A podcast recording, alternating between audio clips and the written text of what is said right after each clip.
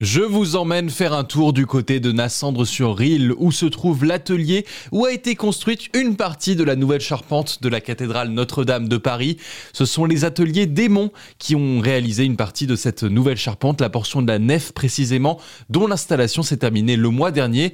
Mais tout le bois utilisé a été taillé, travaillé, mis en forme et assemblé ici à Nassandre. Mathieu Larigot est un des artisans de l'atelier. Il a assemblé certaines grandes pièces de charpente seul.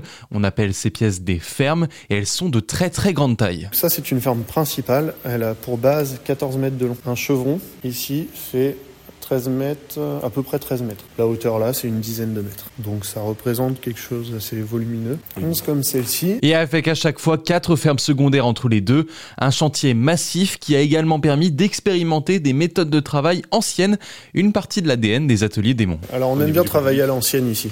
On aime bien utiliser, remettre en œuvre les vieux outils. Il a fallu écarrir les bois à la hache. On essaie de se rapprocher de la vérité de ce que devaient faire nos anciens. Ça a été assez difficile. Se mettre à écarrir demande une certaine force physique, demande une compréhension de l'arbre, une compréhension de l'outil.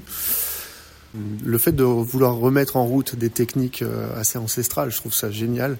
Ça permet d'avoir une vraie approche à la, à la matière, puisque utiliser des vieux outils permet réellement de, de comprendre la matière.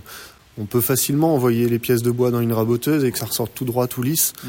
C'est très facile, il n'y a pas vraiment à réfléchir. Une méthode de travail également appliquée du côté des ateliers Perrault, situés dans le Maine-et-Loire. C'est l'autre atelier qui a participé à la restauration de la charpente de Notre-Dame, en l'occurrence la charpente du cœur.